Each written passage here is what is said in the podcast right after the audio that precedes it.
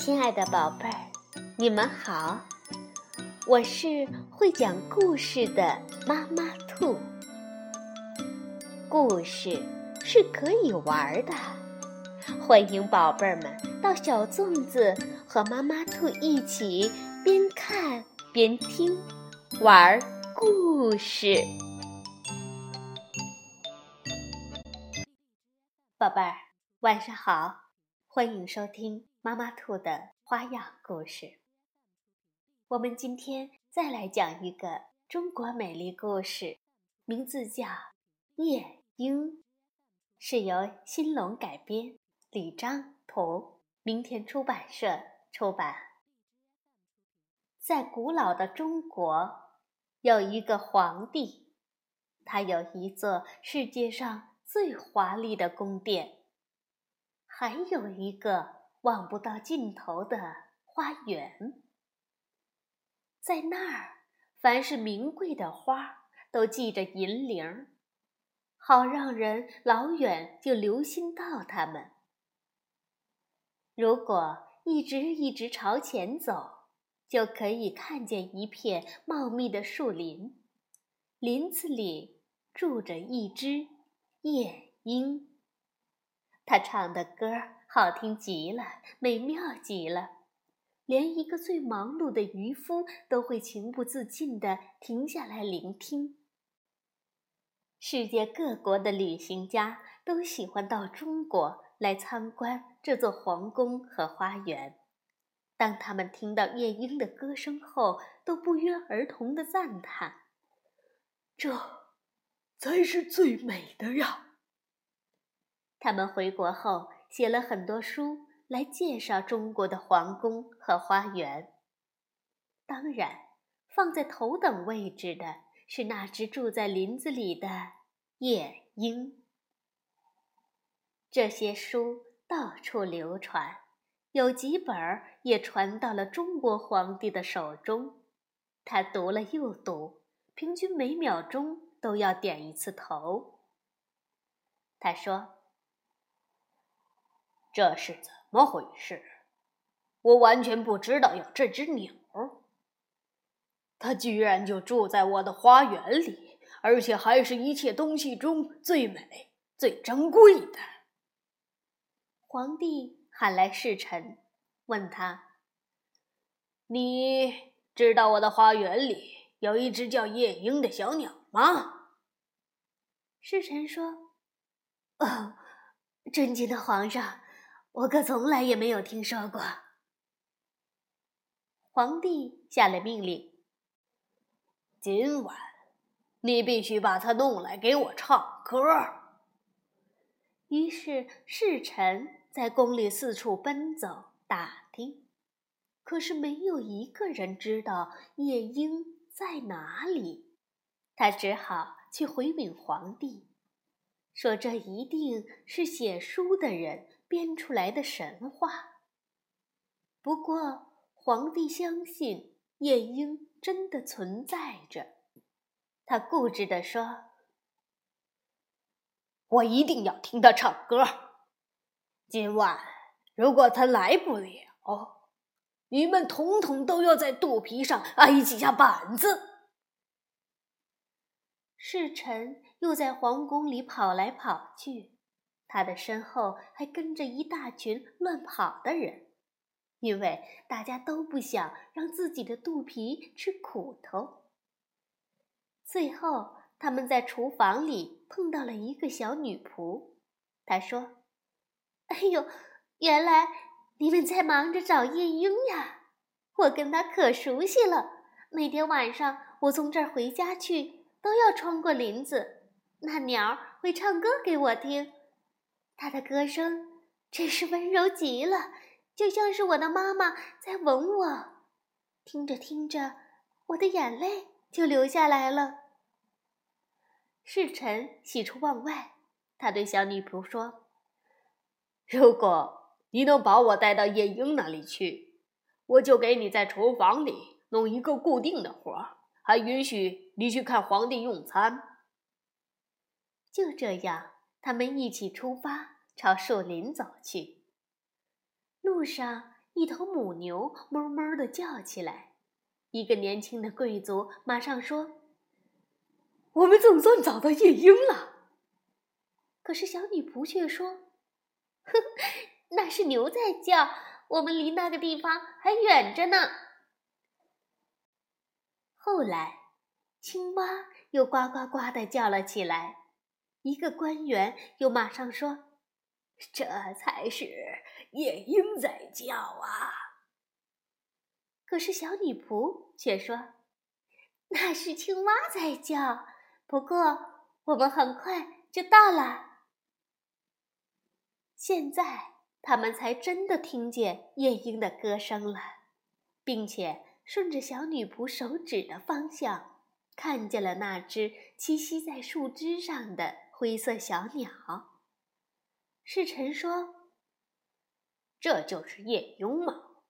哎呀，它真是太平常了。”小女仆高声叫道：“小夜莺。”我们仁慈的皇上想请你去给他唱歌，非常乐意。夜莺说着，又唱了起来。侍臣说：“小夜莺，我荣幸的被受命来请你去皇宫参加一个晚会，你要用美妙的歌声让皇上快乐。只有在绿色的树林里，我的歌。”才能唱得最好。尽管夜莺这么说，可还是动身到皇宫去了。皇宫里灯火辉煌，花园里那些系着银铃的花都被搬进了走廊，叮叮当当响成一片。大殿里竖起了一根金柱子，那是夜莺的舞台。皇帝。端坐在大殿的中央，宫里所有的人也都穿上了最华丽的衣服，陪坐一旁。大家的目光一齐投向那只灰色的小鸟。皇帝对夜莺点了点头，夜莺就放开歌喉唱了起来。他唱的是那么美妙，以至于皇帝都感动得流下泪来。夜莺说：“能看见皇上的眼泪，这对我来说真是太珍贵了。”于是他又用甜美的声音唱了一遍。夜莺在皇宫里住了下来，他大部分时间都待在笼子里，只有白天两次、夜间一次出去散步的自由。他每次出去，总有十二个仆人跟着，他们把那根拴在他腿上的丝线拉得紧紧的。这样的出游显然不是一种享受。有一天，皇帝收到了一个包裹，那是日本皇帝寄来的，里面装着一只人工制造的夜莺，它的样子。同那只真夜莺没有多大差别，只是全身镶满了漂亮的钻石和宝玉。当发条上紧以后，它就能唱出真夜莺唱的歌，尾巴还摆来摆去，射出金色和银色的光。皇宫里的人想把两只夜莺放到一起唱歌，可是不成。真夜莺总是按自己的心愿自由自在地唱，而人造夜莺却只会唱华尔兹舞曲。于是人们只好让人造夜莺单独唱，他把同一支曲子反复唱了三十三遍，也不觉得累。谁也没有留意，就在这个时候，那只真正的夜莺。悄悄地从窗口飞走了，飞回他日思夜想的绿树林。大臣们一起咒骂真夜莺，说他是一个忘恩负义的家伙。同时，他们又庆幸地说：“幸好我们有了一只更好的鸟。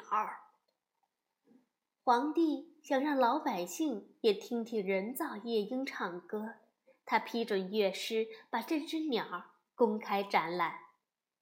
大家听过后都称赞不已，只有那个听过真夜莺唱歌的渔夫说：“这只人造鸟儿唱的是很不错，可是总好像缺了点什么。”这只人造的夜莺被封为高贵的皇家夜间歌手，受到皇帝的百般宠爱，而那只真正的夜莺却被赶出了中国。整整一年过去了，有天晚上，当人造夜莺唱得正欢的时候，它的身体里突然发出了嘶嘶嘶的声音，然后就有一个东西断了。歌声也戛然而止。皇帝召御医马上进宫，可是御医拿不出任何办法。大臣们又去找来一个钟表匠，他勉强修好了这只人造鸟。不过他说，这只夜莺以后只能一年唱一次了。这真是一件悲哀的事情啊！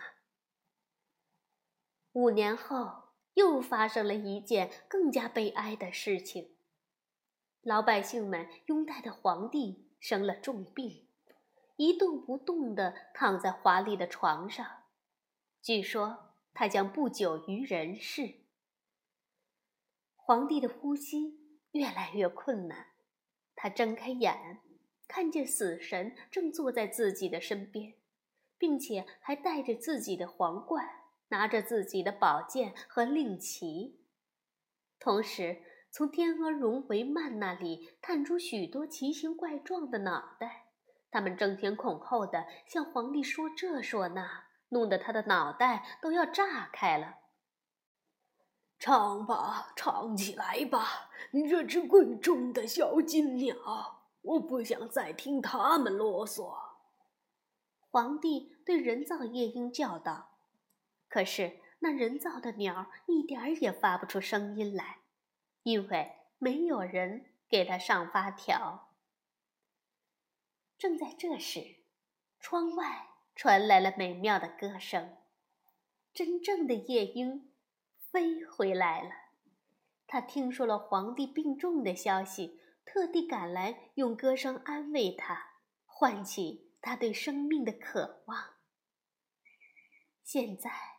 热血在皇帝僵直的身体里奔流起来，那些奇奇怪怪的脑袋也渐渐褪去，而死神他已经被歌声深深的吸引住了，一边听一边恳求夜莺：“唱吧，唱吧，请一直唱下去。”夜莺问：“你愿意给我那顶皇冠吗？”你愿意给我宝剑和令旗吗？死神交出了这些东西，夜莺又唱了下去。他唱起了开满花的墓地，这勾起了死神对家的思念。于是他化作一股雾气，从窗口消失了。皇帝又感激又羞愧。他问夜莺：“我赶走了你，你却救了我，我要怎样做才能报答你呢？”夜莺说：“你早就报答过我了。当我第一次在这唱歌的时候，你流泪了，而那每一滴眼泪，对我来说……”都是一粒珍珠啊！现在你好好休息吧，我将用歌声伴你入睡。就这样，皇帝在夜莺美妙的歌声中安然睡去。当皇帝清晨醒来的时候，他发现自己躺在温暖的阳光里，完全恢复了健康。他的床边没有一个侍从，只有夜莺一直站在那儿为他歌唱。皇帝感动地说：“忠诚的小鸟，留下来，和我永远住在一起吧。我将把那只人造的鸟砸成碎片。”可是夜莺却回答。他已经尽了最大的努力，还是让他留在你的身边吧。而我也应该走了，我还得去为那些远离皇宫的人歌唱。比起你头上的皇冠来，我更爱你的心。我会再来为你唱歌的。夜莺说完，就飞走了。好，宝贝儿，这个夜莺的故事是不是也很美呢？晚安，宝贝儿。